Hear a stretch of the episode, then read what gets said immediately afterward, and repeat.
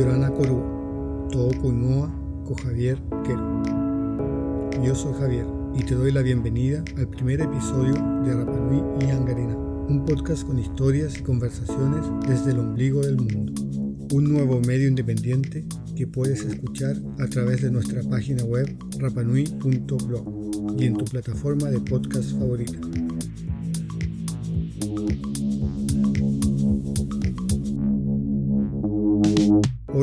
Domingo 20 de septiembre, conversaremos sobre el rescate de la lengua rapanui. Los días 21 y 28 de agosto se realizó el conversatorio de lengua rapanui Kibananga Tatou, organizado por la Corporación de Arte y Cultura Rapanui. En él participaron establecimientos educacionales, agrupaciones y organizaciones públicas y privadas que trabajan en temas de lengua, con el objetivo de generar acciones para continuar de manera coordinada el fomento del idioma rapanui. Yolanda Corúa, Ingoa Lin Raputuki. Me llamo Lin Raputuki. Mi madre se llama Analora Tuki Teave y mi padre Belisario Rapu Ito. Lin Rapu, importante representante de la cultura Rapanui, fundador del Ballet Cultural Karikari y representante de la agrupación Hakaman Areo, participó en este conversatorio. La reunión eh, está con el nombre el coro otereo. Estamos en este momento en el tema de organización general o global de todos los entes o personas que tengan noción del idioma Rapanui.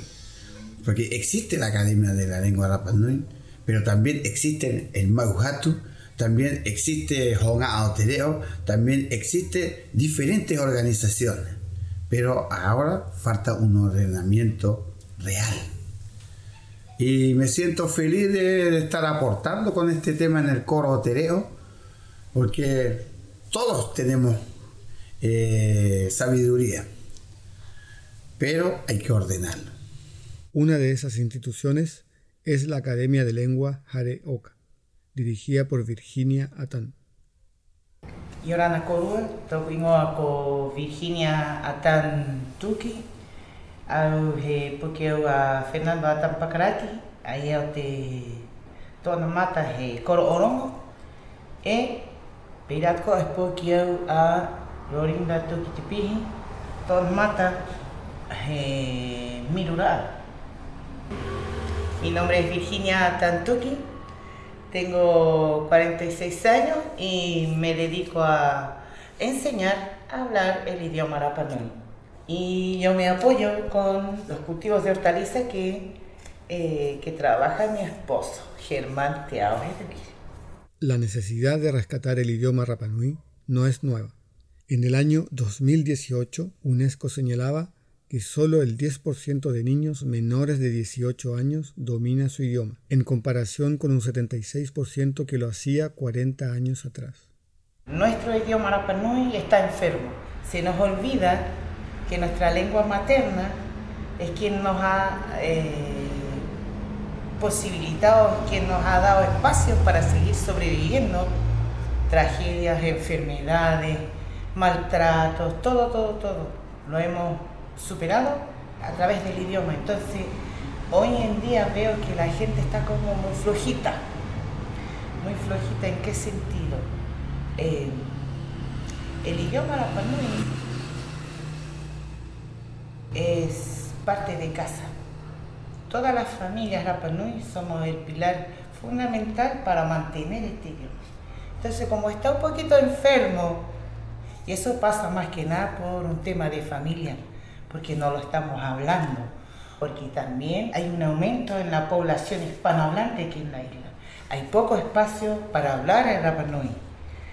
Para entender mejor la situación actual, es importante retroceder un poco y entender algunos de los factores que pueden explicar por qué se dejó de hablar el Rapa Nui. Cuando vinieron los misioneros y las monjitas, y no, no, no los dejaban a los, a los Rapa Nui hablar su lengua, lo obligaban a hablar español. Igual que no nos dejaban poner nombre Rapa Nui, tenía que ser nombre en español. Él es Marco Homberger, es Rapa Nui, tiene 15 años y junto a su madre María Loreto Paoa también Rapanui, toman clases en la Academia Jareoka de Virginia. Ese era el tiempo de Sebastián Engler, que no dejaba que los niños los bautizaran con nombres de acá. Baitiare, Ovaje, no, tenían que ser Cornelio Tiburcio, Elena, Elena, me estoy nombrando algunas, algunos primos y primas. Tengo un Cornelio Tiburcio, Isaías Abraham, y tú los ves y en realidad es Elita, es Elono. Bartolomé, José, Pedro o Petero, María, Noemí, toda una generación con nombres bíblicos. Y luego llegaron los colonos. Hubo un tiempo en que se prohibió, asustó a la gente, se cohibieron, un tipo de ostracismo, se cierran. Nos prohibieron hablar Rapanui. Esa era una de las razones principales. que estoy hablando de los años 80 y un poquito más de los años 70 para atrás, que estaba prohibido hablar Rapanui en los colegios. Y a mí me tocó eso, cuando hablábamos Rapanui no, nos castigaban. Por ahí algunas personas me dicen que, que oh, en el tiempo de tu mamá, en el colegio, nos prohibía hablar Rapanui. Entonces yo, bueno, eh, yo le preguntaba a mi mamá y, ella me decía que yo no soy apolítica, no tengo ningún partido, no soy ni derecha ni, ni izquierda, soy pro isla nada más. Y ella me decía que en el tiempo de Pinochet a ellos como que les exigieron que no tenían que enseñar la lengua, no podía, tenía que ser todo todo eh, en español. Entonces ahí se dejó un poco de, enseñar la lengua, pero recuerdo que eh, los Weber hicieron un libro y con ese libro mi mamá enseñaba en el colegio.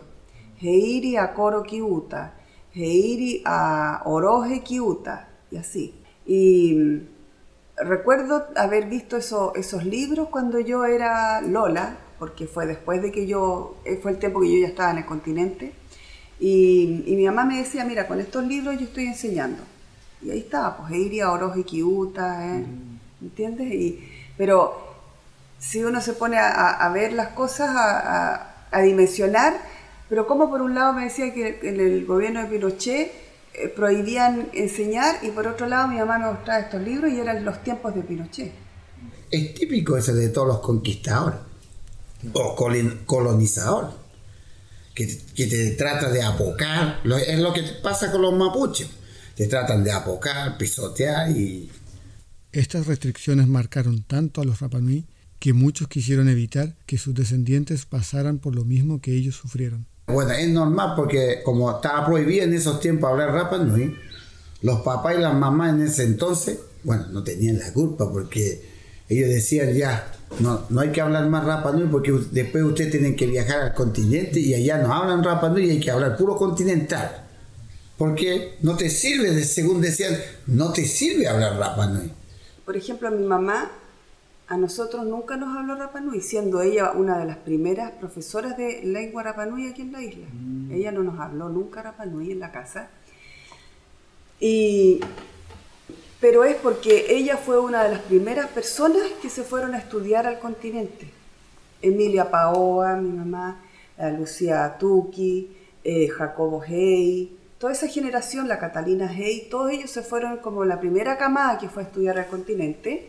Imagínate que mi mamá a los 13 años dice que ella andaba siempre a pies pelados y un día mi abuelita la llama, le pone un vestido, le pone unos zapatos, que ella no sabía lo que eran zapatos, le pone zapatos y le dice, ya te vas a ir en ese barco y te vas a ir al continente. Y ella, no, hablando puro rapanú, y mi mamá no sabía nada de castellano. la subieron al barco y se la llevaron. Y allá los recibía a alguien y todo. Y que para mi mamá fue muy difícil el poder integrarse a la vida de un estudiante en el internado donde ella estaba en el continente, por el hecho de no saber la lengua. Ella pasó mucha pena, mucha le, hice, ahora claro, ahora yo sé, le hicieron bullying, le, eh, ella ahora cuenta mucho que, por ejemplo, las amigas, las amigas, eh, como sabían que ella no, no hablaba rapanui, o sea, castellano, le decían, mira, cuando algo a ti no te, no te, no te parece bien o no te gusta, ¿puedo decir un garabato? Tú tienes que llamar así, oye, conche tu madre, ven para acá y tráeme más de esa comida. Así se dice. Claro, mi mamá lo hacía y llamaba a la persona del internado con garabato y bueno, ahí ella la castigaban y todo y ella no entendía. Entonces pasó, le pasaron muchos episodios de ese, de ese estilo por el hecho de que ella no entendía castellano.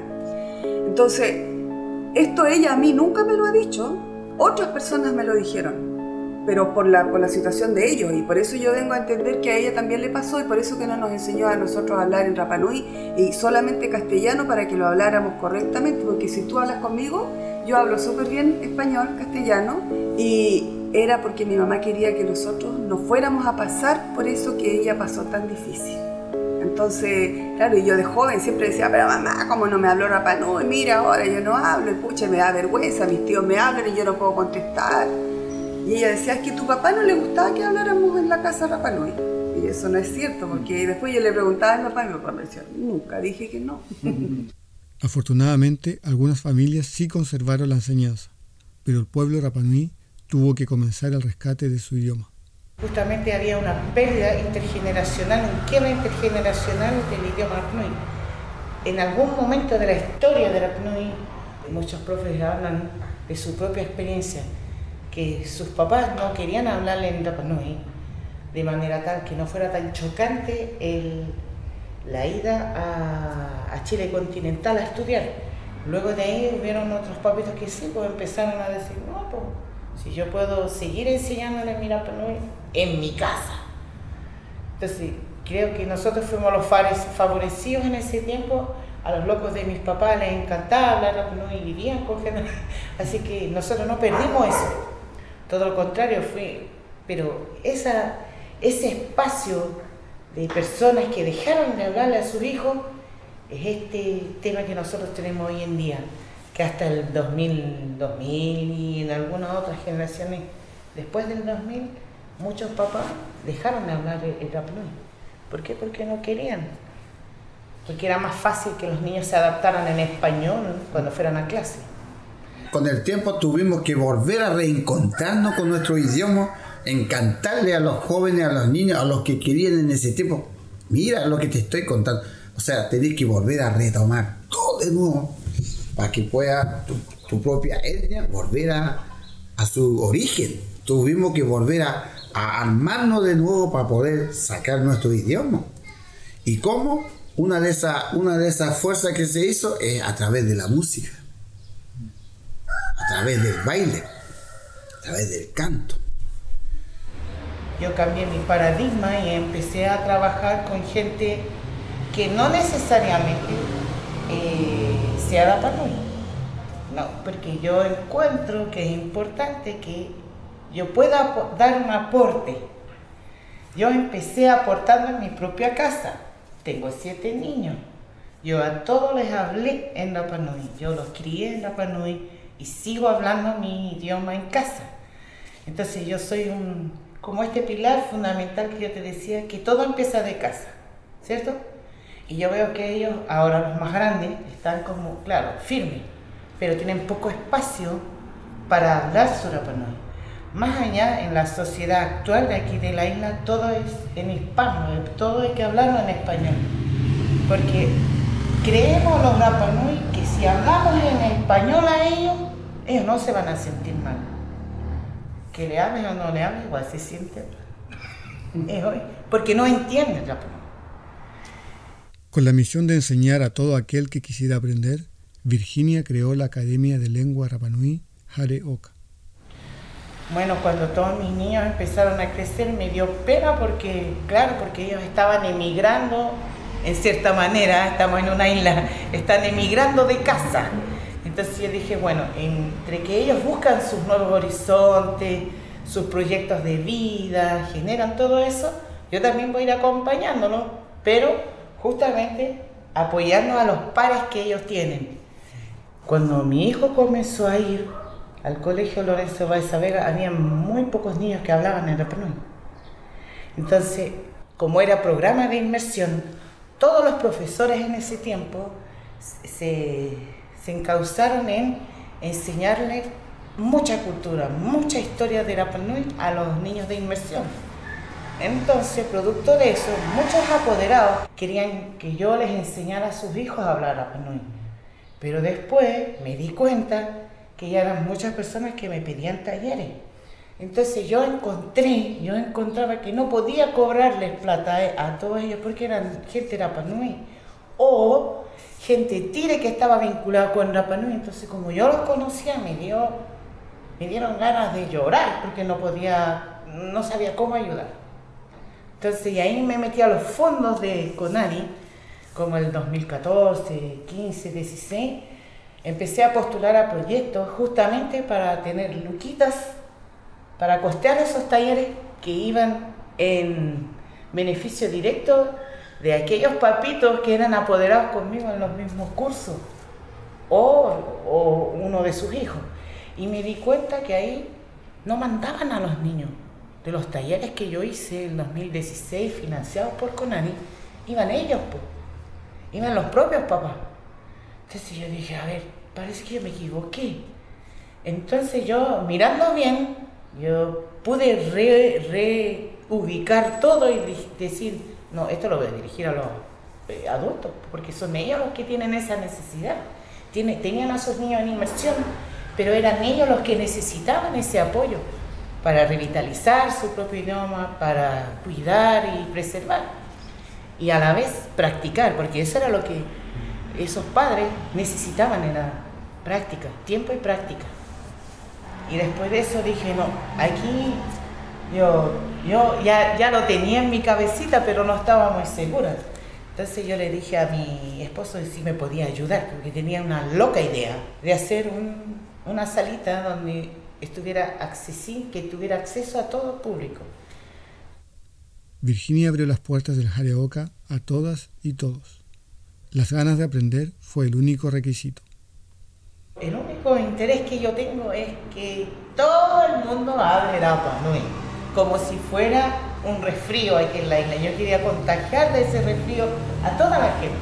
Yo no soy profesora titular, no soy profesora, no tengo título de pedagogía, pero a mí lo único que me mueve a mí son mis ganas nomás y punto.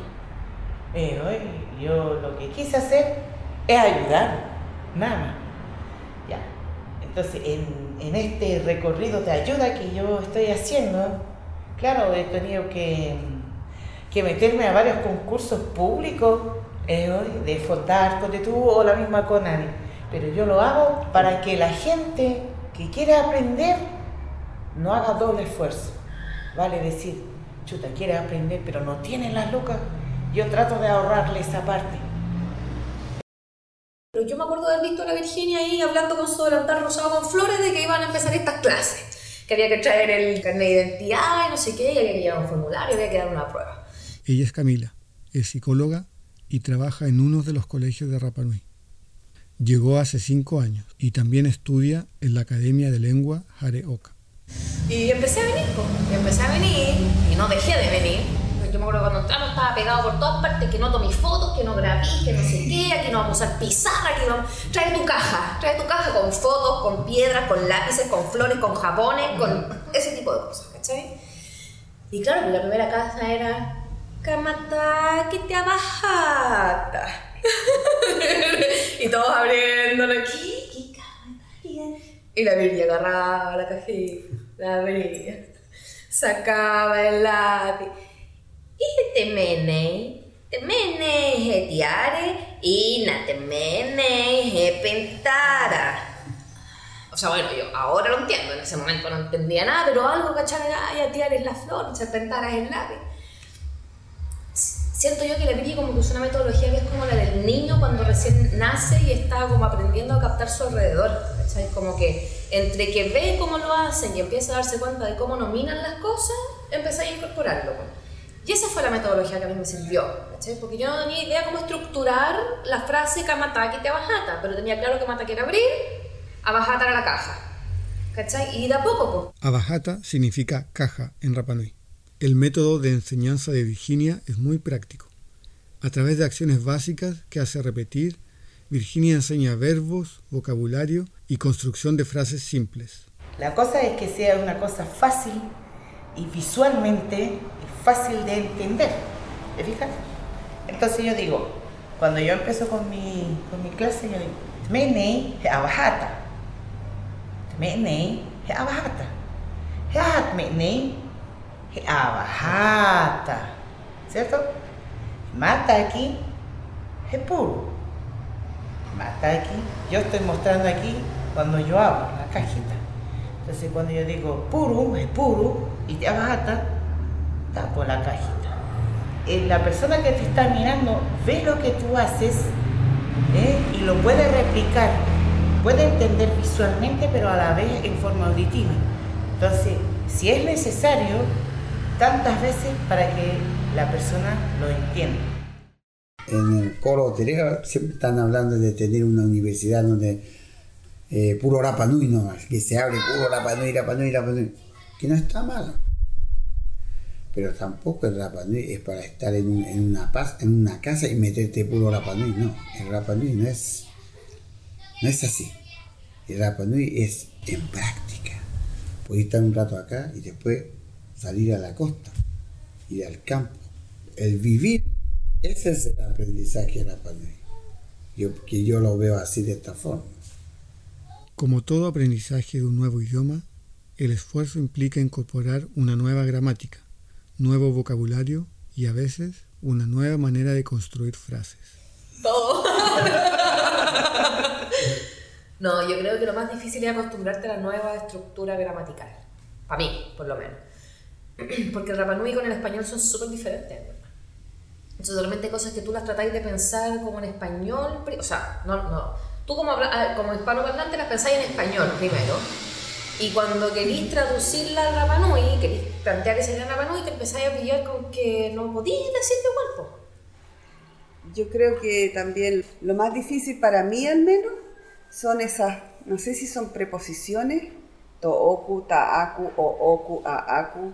Nunca sé muy bien cuándo va una y, o la otra. Pero lo otro sería puro vocabulario, pero esas preposiciones a mí siempre me han costado demasiado. Porque esto es así, pero a excepción con esto otro, es de esta otra manera. Pero a excepción de eso, entonces no, no. Lo difícil para mí es en cuanto a, a los alumnos que han entrado a todos mis talleres o que han participado en mis talleres, son las ansiedades que traen. La ansiedad por aprender rápido, la ansiedad porque tú les aclares una idea. Cuando yo simplemente les digo, esa misma palabra en otro contexto, puede ser en la playa, tiene otro significado. Para muchos, incluso Rapanui, las barreras también pueden ser sociales, teniendo que enfrentar prejuicios o juicios negativos por no dominar perfectamente su propia lengua. Atreverse a hablar en la calle, sí, eso es lo más difícil.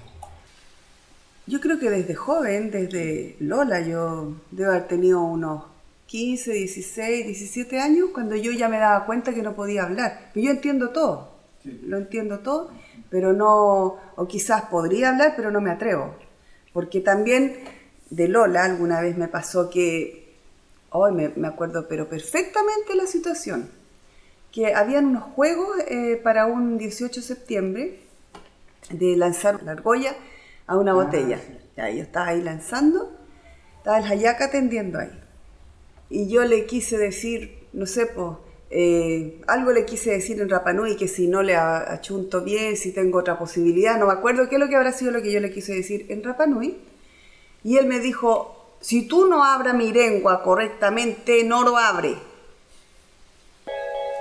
Oh, entonces eso para una Lola, de haber tenido 17, 16 años, y estábamos con varios amigos, es fuerte. Entonces, me sucedieron también cosas así, que ahí como que tú te vas como chantando de, la intención y de las ganas de querer hacerlo.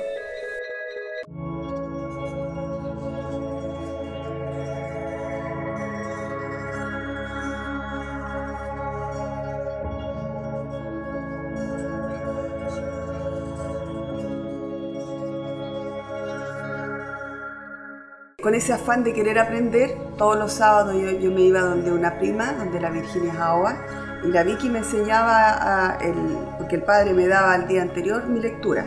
Entonces yo la buscaba y la tenía y la Vicky me practicábamos juntas en la lectura. Y bueno, yo sentía que cada vez me estaba saliendo mejor. y un día también a la salida yo con mi mamá vamos saliendo, mi mamá orgullosa. Y se acerca también un caballero, Felipe Tuqui, se acerca y me dice, hija, la felicito por cómo lee, la felicito, pero se nota que usted no, no habla la lengua.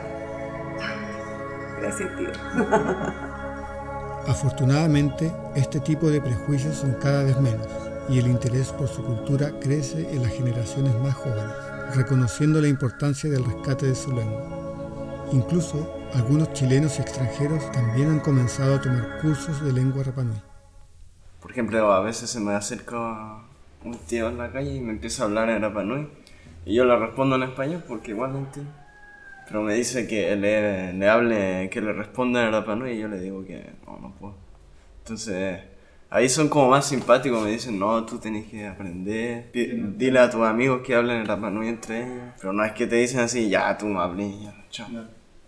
Simplemente que ahora la, la, gente no es tan ignorante como antes. Hoy día conocen más sus derechos, saben sus deberes, conocen sus deberes, pero también conocen sus derechos. Entonces ellos ya no sienten miedo. Todo el mundo tiene ganas de aprender a hablar Bueno, yo ahora viene el interés, que quiero, quiero aprender a hablar bien, porque como que igual me siento incómodo, en, no sé, ir en la calle y que me hablen y yo no, no cachar nada, no poder responderle. Encima que soy de no, no sé. Los jóvenes hoy en día hay una tendencia nueva. Los jóvenes ahora recién están como motivándose para hablar su idioma. Encuentran en el hablar Rapanui una posición, un estatus social dentro de, de, la misma isla. Entonces, si me sirve a mí como Rapanui para mantener mi idioma, ¿por qué no? Si trabajo en un colegio, quiero a un colegio con niños Rapanui, con más del 50% de niños Rapanui, ¿cachai? Quiero que para ellos tampoco sean tan extraños. O sea, en mi colegio son muy pocos los chicos que hablan Rapanui, que lo hablan realmente, porque el cabro que te puede decir, ah, eh, va está lleno, ¿cachai? Yo estoy hablando del cabro que se puede sentar contigo a tener una conversación en Rapanui. Entonces, eso, para yo después de mañana poder ir y hablar con esos mismos alumnos y poder conversar con ellos en su lengua, porque yo estoy en su tierra, están ellos en la mía. ¿Cachai? Y si ellos me están dando esta opción, si yo, pucha, si, si, si tengo un techo, si tengo una pareja que me quiere, si tengo una institución que me da trabajo, ¿cachai? Yo pienso que desde mi forma lo, lo mínimo para retribuir es, ya, pues aportemos la cultura. ¿Cómo puedo aportar yo? No voy a andar bailando todo el día ahora, pero puedo aprender a hablar tu idioma. Y puedo tratar de hacerlo llegar a la mayor cantidad de gente posible dentro de mis cosas la verdad que a mí me gusta mucho el hecho de que yo siento que mi hijo está súper entusiasmado con el, con el idioma, y no solo con el idioma, con el baile, con, el, con los ojos, con aprender aquí, aprender a hacer lo otro, aprender a limpiar los plátanos, aprender todo lo que, lo que conlleva la palabra cultura, no solamente bailar y hablar. Tú sabes que tenemos una, una cultura viva muy linda, muy rica. Entonces a mí me pone tan feliz que él le guste eso y se sienta orgulloso. Por otro lado, también eh, cuando yo, a mí me mandaron al continente a los 12 años, porque en mi tiempo no había enseñanza media, entonces a los 12 años yo me tuve que ir a primero medio. Y allá, yo ahora siempre lo cuento, porque también lo, lo miro así como que es una enseñanza. En mi tiempo también a mí me, en el liceo era un liceo de puras niñas. Eh, a mí igual me decían la India, ay, tú no entendís nada, pues ¿para qué te hablamos a ti? Y me acuerdo, no sé por qué yo tenía muy seca la piel. Debe haber sido porque como yo siempre aquí nunca usé crema y después allá se me resecaba la piel, siempre andaba con mis rodillas blancas de lo seca y los codos secos, porque yo no sabía que había que usar crema. Entonces me, decían más encima, mira cómo está como los elefantes con la cuestión toda arrugada y blanca, mis compañeras. Y yo siempre así como muy tímida, muy pajarita y no hablaba con nadie me daba como todo, me daba tanta vergüenza porque cuando ven a alguien así como más o menos menos, parece que más le dan, y le dan y le dan. Y bueno, en cambio yo vi, me tocó ver a mis hijas, a la Emilia y la Mariana, cuando ellas se tuvieron que ir al continente. otra parada totalmente diferente. Ellas llegaron allá así, sacando pecho que ellas, de donde ellas venían, de sus orígenes. Y anda tú a decir algo, porque como fieras se defendían. Y bueno, yo les cuento a ellas, yo era un pajarito, no me podía ni defender, no sabía, no tenía herramientas para defenderme, no podía. Y, y los jóvenes ahora están completamente, como se dice, empoderados. O sea, es un orgullo para ellos. Ahora, ¿por qué en Rapa Nui? Yo pienso que es súper importante de partida porque lo que decía la Virginia o sea, esto es cultura viva, es una lengua viva, eh, pero que cada vez corre el riesgo de estar menos viva. ¿Cachai? Entonces, si yo como continental me vengo a instalar porque vengo a armar un proyecto de vida acá, eh, mi visión es que lo mínimo que yo puedo hacer es tratar de, de ser un aporte en algo.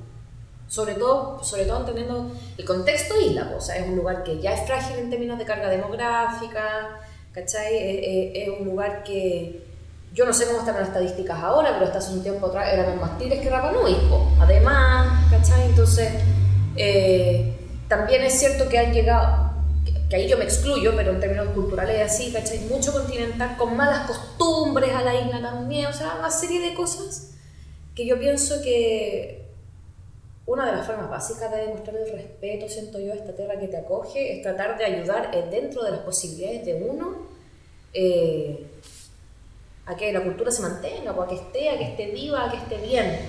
Virginia no solo ha logrado enseñar su idioma, a través de sus clases ha podido crear interés por su cultura, transmitir conocimiento y contribuir al rescate del idioma Rapanui.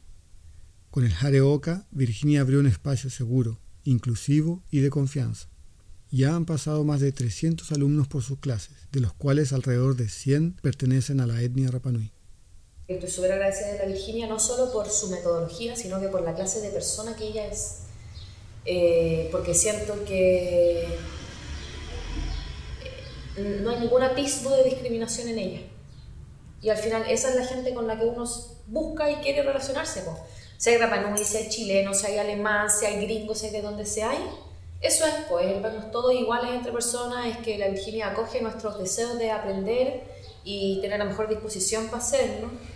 Eh, y en ese sentido yo, o sea, tremendamente agradecida porque te digo, yo me siento una afortunada de haber llegado donde la Virginia. El lenguaje crea realidad, eso es cierto. Y yo creo que también cuando uno empieza a hablar el Rapa Nui y entenderlo un poco más, eh, también podías acercarte un poco más a la idiosincrasia del lugar. ¿Cachai? Tratar de ver cómo ven ellos el mundo también. Y yo creo que eso es súper importante para que no haya o poder limar mejor roces, diferencias, o entendernos, comprendernos, apoyarnos y amañarnos entre todos, pues al final también es una realidad que hoy día la isla es mestiza porque muchos son mestizos y porque habemos mucho Rapanui, o sea, hay mucho Rapanui en convivencia con muchos de los que somos continentales. Sí, yo con esto de la, del taller de Jareoca me he soltado harto, porque antes de eso, nada. Mm. Y llorando. porque antes yo no cachaba nada. Después ahí con la Maori Virginia, como que te enseñaba los conectores, a unir las palabras y ahí ahí como que se me abrió la mente. A mí me encanta el idioma rapanui y me encantaría poder hablarlo fluido así como hablo el castellano, me encantaría. Eh, creo que Virginia, el trabajo que ella está haciendo es fantástico es, y es, es una persona que, que, ella nos enseña no solamente con, con los cuadernos y con las pautas que ella lleva, sino que ella nos enseña de corazón.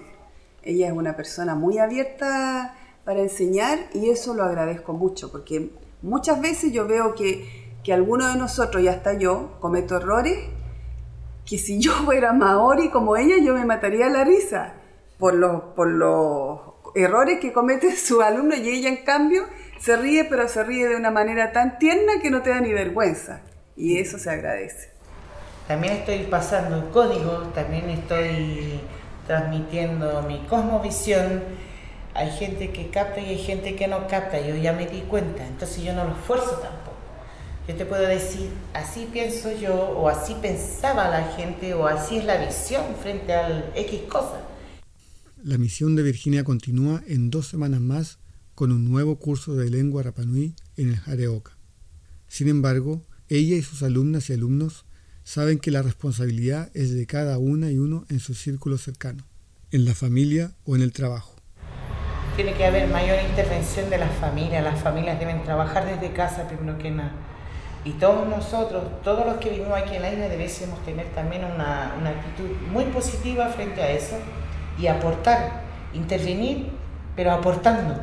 Somos tan pocos y la lengua es tan linda y si yo hubiese sabido que cuando uno es chiquitito te caben en el cerebro como mínimo seis idiomas diferentes y los empiezas, los puedes aprender todos y después todos los puedes manejar perfectamente, habría sido todo muy diferente. Pero bueno, no lo sabía. Y yo estoy de acuerdo que todo el mundo que quiera aprender Rapa Nui, ojalá y que tenga el interés y que tenga la oportunidad, que lo haga. Y que, y que aprenda y que todos juntos tratemos de corregir, pero en una forma positiva si yo me equivoco, yo te pediría que me, corrijas, pero con tranquilidad, con amabilidad, no así en una forma tan retándome o casi insultándome. Y creo que así mucha gente más podría, podría atreverse a, entrar a aprender Rapanui y, y, conversar en la calle, mm. porque en la calle es donde uno más puede interactuar con gente de Rapanui. Enseñar pequeñas cositas al amigo, al que viene a, comprar. Yo, por ejemplo, cuando a veces yo sé que viene una persona, yo le hablo en Rapa y le suelto nomás.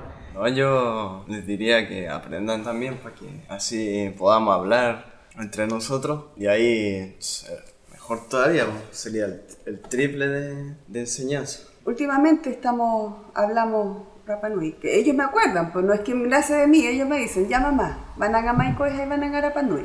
Y ahí empezamos y tampoco yo no hablo todo, pues hay palabras que yo no, no me las sé.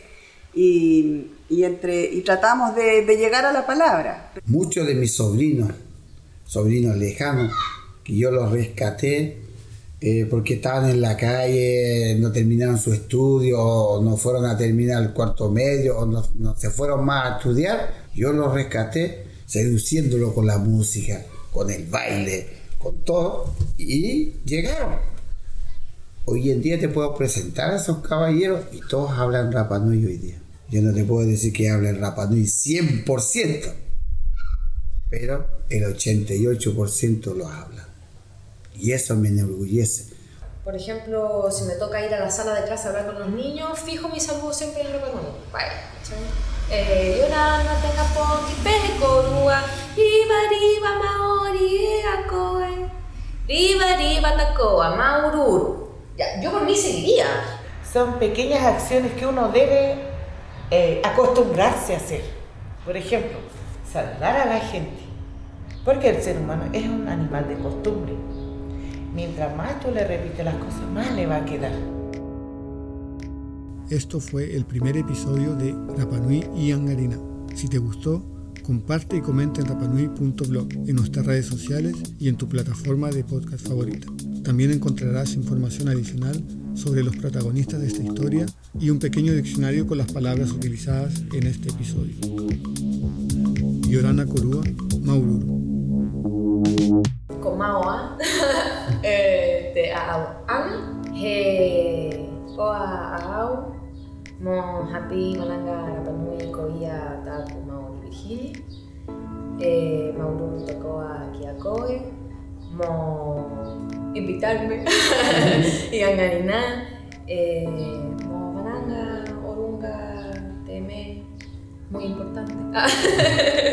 eso, eso. Mauduro. Mauduro,